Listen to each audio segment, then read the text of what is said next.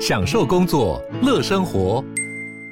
就算不在办公室，也能从容应对线上会议。HP Dragonfly 透过专业的 HP Presence 设计，内建降噪及会议快速键，搭配清晰的 Bang & Olufsen 音效，增强音讯及视讯功能。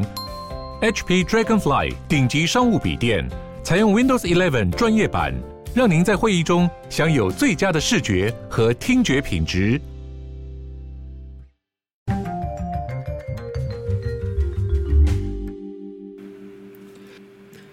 Hello，大家好，欢迎回到世界忙什么的 World in Five Minutes，我是这个节目的主持人 Morris，很开心又可以跟大家在这边聊一聊世界大小事情。So welcome back。那我们今天呢要来看到的第一则新闻呢是关于美国 FDA 美国的这个食药署所发出的一则新闻，它是关于这个 Moderna 的 vaccine，就是莫德纳的新冠肺炎疫苗。那为什么会提到这个部分呢？它其实就是说美国的。FV 呃 FDA 的这些 advisor，他们的这些专家顾问呢，他们正在继续在思考跟在探讨说，诶，Moderna 这个 COVID 的 vaccine 对年轻的男生、年轻的男性的心脏呃疾病风险到底为何？因为目前的一些数据看起来呢，如果比较起来的话，你打 Moderna 的这个 vaccine 比你打 Pfizer 或者是就是辉瑞或者是其他的疫苗的几率是高很多的，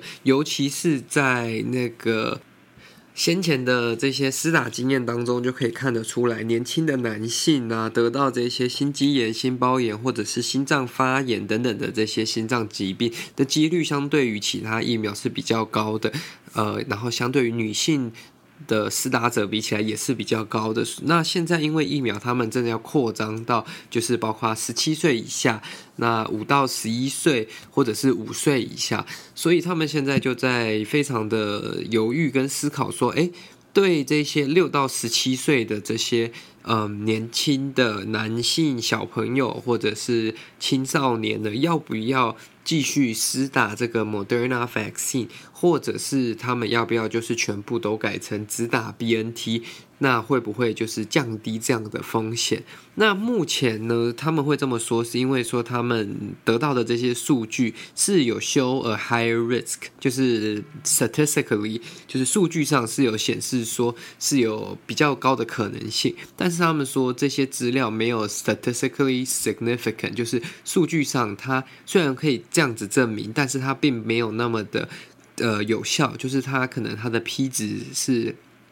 不够的，或者是说它的 P 值是没有，就是小于零点五的。So that means that 它的 data cannot be trusted，就是它的这个数据有可能只是就是 by chance，有可能只是运气跟呃 random factor，就是随机的，并不是真的有这样的效果。So the overall incident rate is relatively rare, and the vast majority who suffer the side effect fully recovers。就是说，其实大部分的人呢，就算 有这个心肌炎，或者是心包炎，或者是心脏的等等这些状况，都会完全的复原。然后呢，其实它发生的几率还是相对于嗯其他的发生几率，就可能总共 over total 发生的这些副作用的几率，相对来说还是比较小的。但是目前呢，在很多的国家，他们针对小孩子的话，或者是比较青少年的部分，他们有更改一些政策，就是专注于就是施打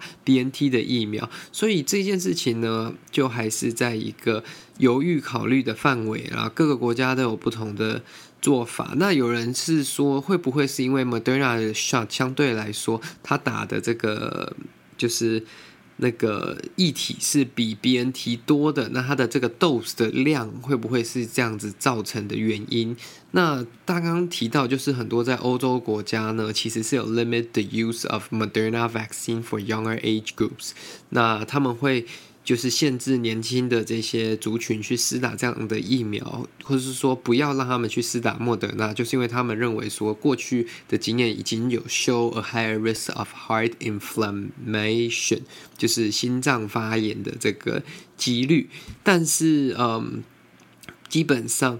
这个美国的 FDA 就是说，他们还正在 review 这个心肌炎可能发生的几率，然后他们就算说 data from European and Canadian regulator，就是数据，嗯，这个来自欧洲以及加拿大的数据，就是说，对它的数据是有显示说，你打莫德纳的几率，呃，比 BNT 比起来，你会